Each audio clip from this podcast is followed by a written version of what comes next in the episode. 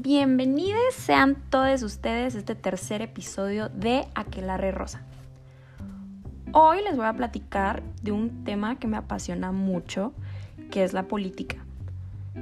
Desde siempre me ha gustado mucho analizar y cuestionar qué es la política y cómo se hace.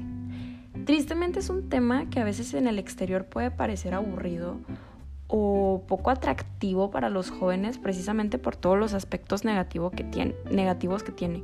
Y ojo aquí, no voy a defender ni ponerme en alguna postura política partidista respecto al análisis y la crítica que a continuación voy a hacer sobre la política mexicana. Al contrario, prepárense para las pedradas que ahí les va. Yo no busco simpatizar ni encajar en ningún partido. Yo busco hacer política y por este medio les voy a externar lo que pienso al respecto. Bueno, primero que nada, ¿por qué mi rechazo a pintarme con la bandera y los colores de un partido? Pues porque al momento de formar parte de un partido tienes que acatar la ideología que éste tiene y pues esto lleva en muchos casos a adoctrinarte. Adoctrinarte al partido, al adoctrinamiento ideológico y pues eso no está chido. Hay una frase que me gusta mucho que dice, las ideologías son adoctrinamiento mientras que las ideas son libertad. Y sí, yo me he fijado que personas que se pintan con un partido, o sea, que pertenecen a un partido, no pueden emitir cierta clase de opiniones, no pueden ser vistos en ciertos lugares con cierta gente, porque eso les puede afectar en el que dirán de su partido, que eso no va con los ideales de su partido, bla, bla, bla, bla. Y pues qué gacho tener que limitarte a una ideología partidista en tu toma de decisiones, en tu manera de pensar, en tu manera de actuar, porque somos seres libres. Libres en pensamiento, libres de ideas como para tener que limitarte a una ideología.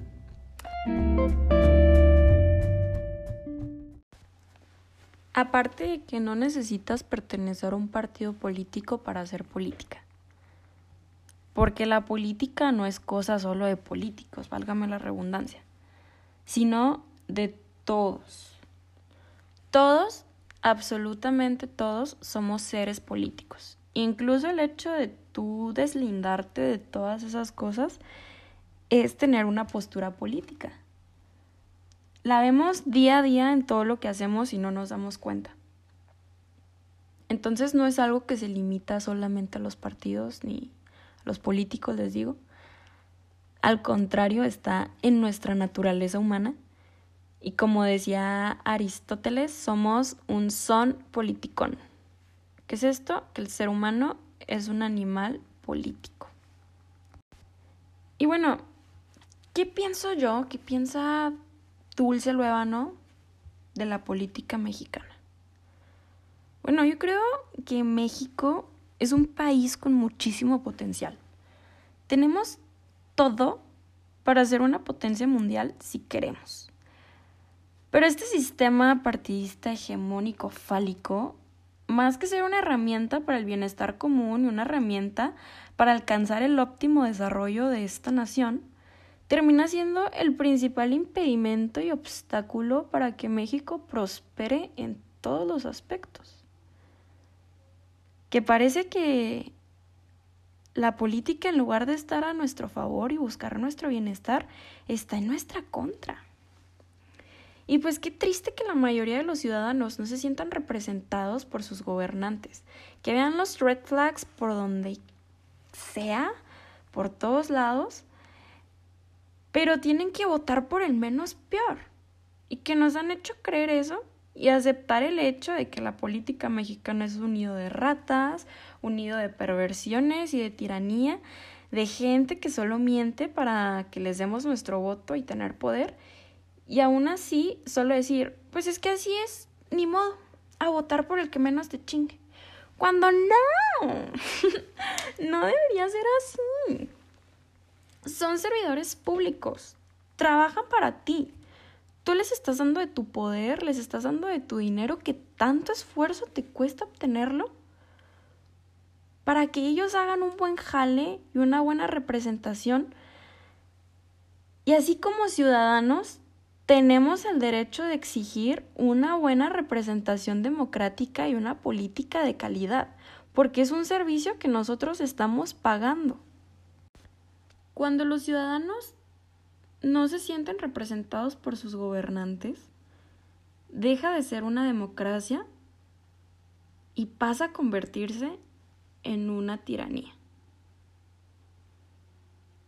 Y estamos acostumbrados a tener que aceptar esta política basada en la demagogia, basada en halagos falsos y promesas falsas, imposibles de cumplir para convencer al pueblo y convertirse el pueblo en un instrumento de la propia ambición política de los representantes públicos.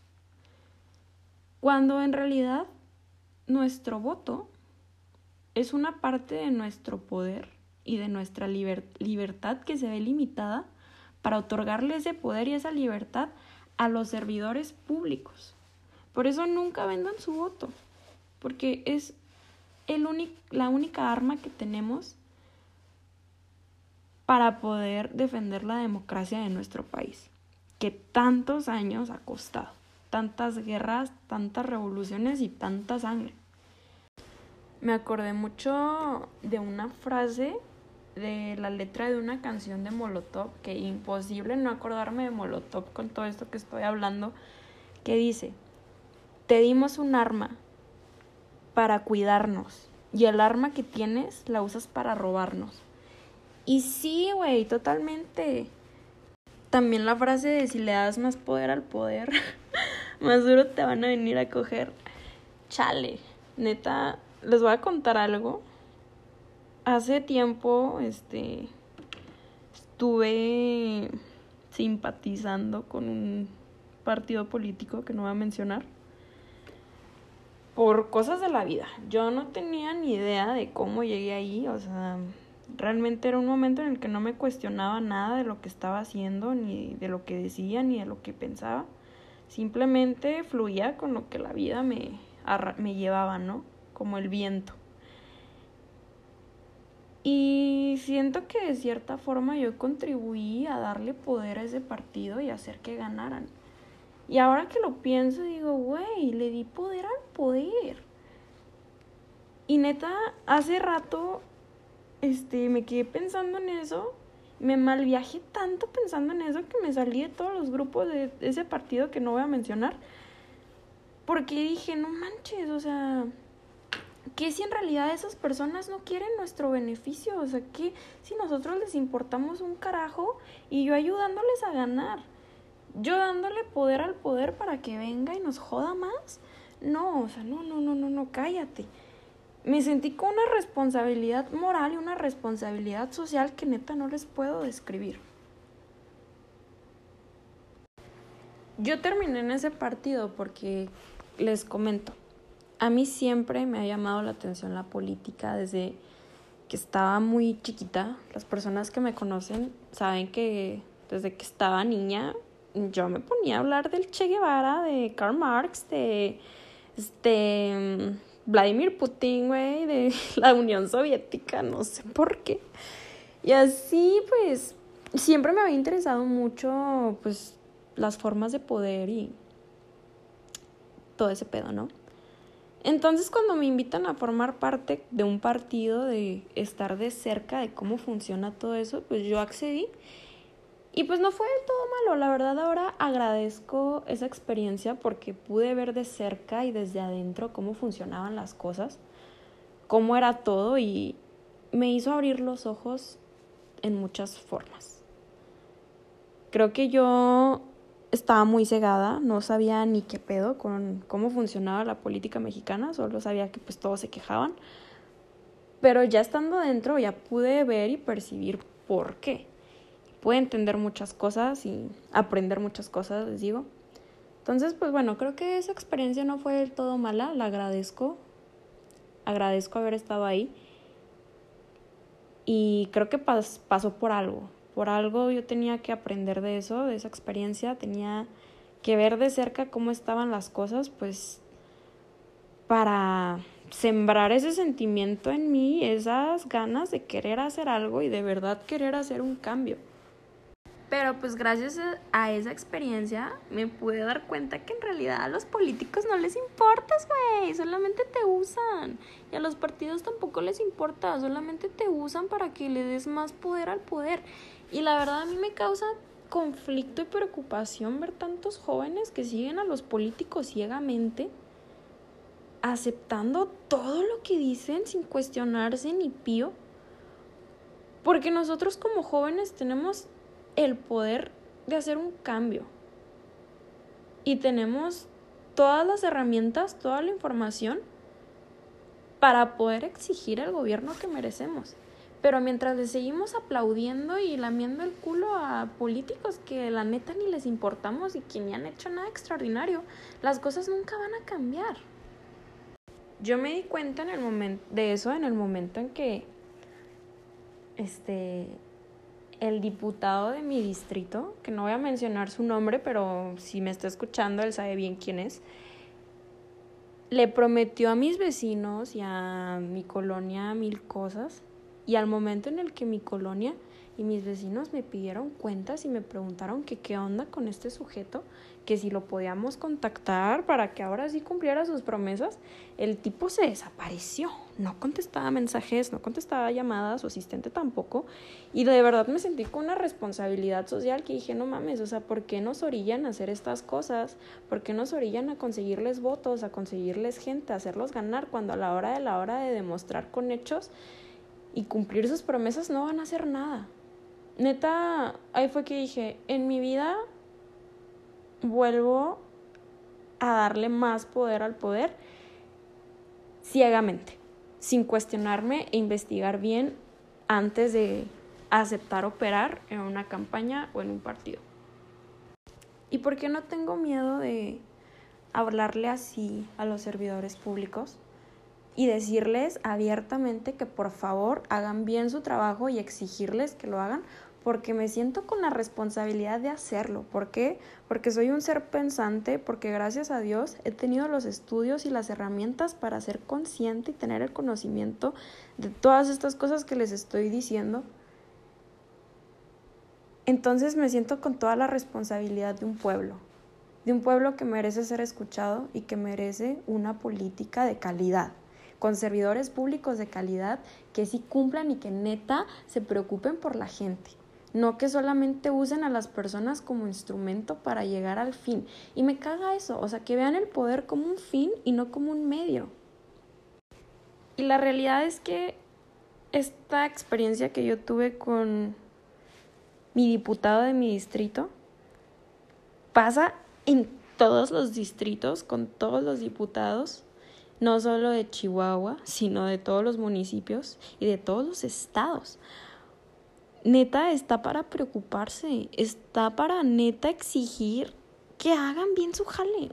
Ya no nos podemos seguir quedando callados y seguir aceptando que nuestros representantes públicos hagan esas cosas.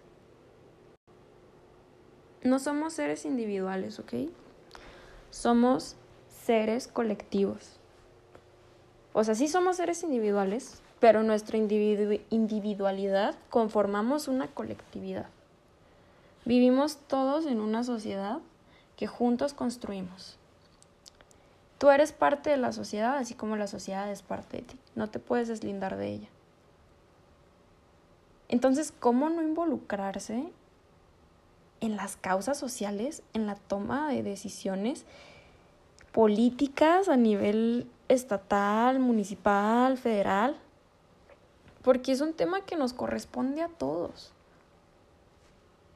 Yo los invito a que investiguen quién es su diputado de distrito, quién es su representante en su distrito, que revisen sus propuestas y que lo contacten, que platiquen con él o ella, porque pues es la persona que los está representando y que está viviendo ahora mismo de sus impuestos. Entonces está en toda la obligación de responder sus llamadas y responder sus mensajes y de escucharlos y que ustedes escuchen sus propuestas. ¿Por qué? Pues porque por lo mismo de que la sociedad en su mayoría se ha deslindado de esos temas y se ha mantenido al margen y alejada de la política, es que se ha hecho un marranero en la política mexicana, porque le dejamos eso en manos a personas que al Chile no le interesa, que solamente, solamente buscan poder. Entonces yo creo que la tiranía política y la corrupción también existe porque nosotros lo permitimos, porque como les digo, nosotros les damos el poder de que ellos actúen. Y nosotros no somos para involucrarnos, acercarnos y cuestionarles qué están haciendo.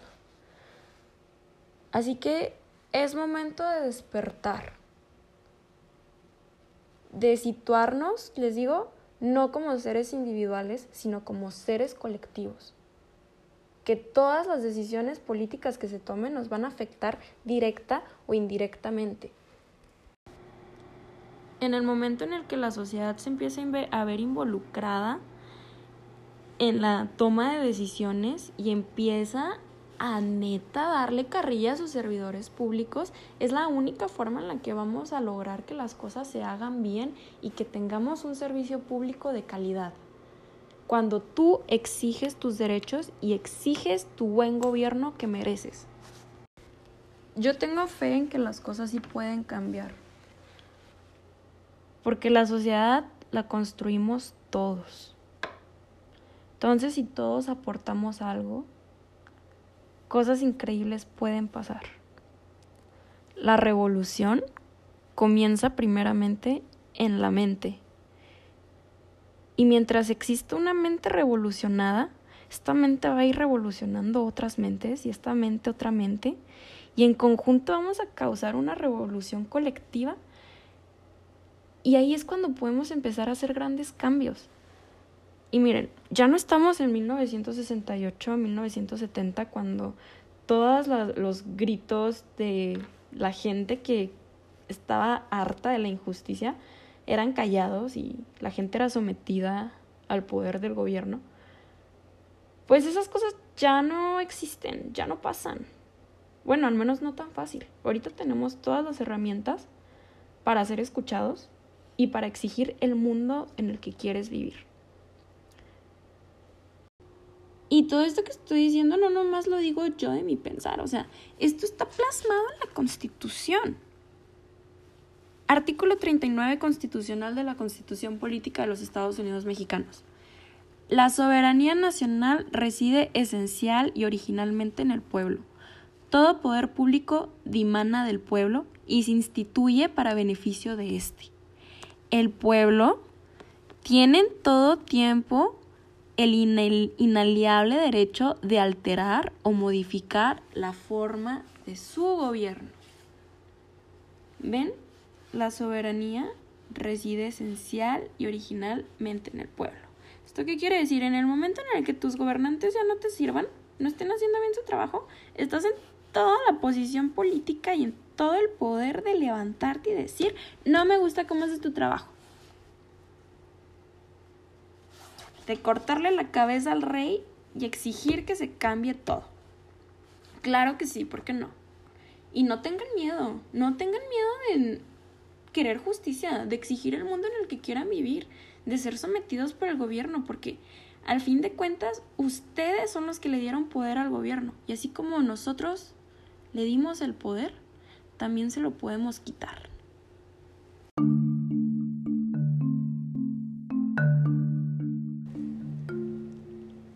Tenemos que entender un juego que no está tan padre, pero lo jugamos todo el tiempo todos los días y ni cuenta te das.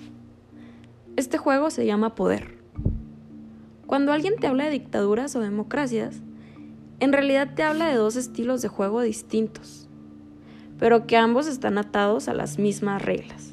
Y el que no sigue estas reglas no dura mucho tiempo en el poder. Si queremos entender cómo funcionan los gobiernos, los negocios y todas las formas de jerarquía humana, debemos entender las reglas del poder y también debemos pensar en las acciones e intereses de individuos específicos en el poder. Los países no tienen intereses, la gente tiene intereses y su interés está pero lejos de ser el bienestar común. Cuando Obama retiró a las tropas americanas de Afganistán, lo hizo para mantener contenta a su base electoral demócrata y así ganar la reelección, creando un hueco de poder en el que nació ISIS. El poder está estructurado de forma jerárquica. Sin jerarquía no hay poder. Bueno, yo quiero que entiendan la estructura del poder. Quiero que visualicen en su mente un triángulo y piezas de ajedrez. En la cima del triángulo, en la punta, está el rey, que viene siendo el presidente, el cónsul, el emperador, o como lo quieras llamar. Y este es el ganador temporal del juego. Su premio es tomar decisiones.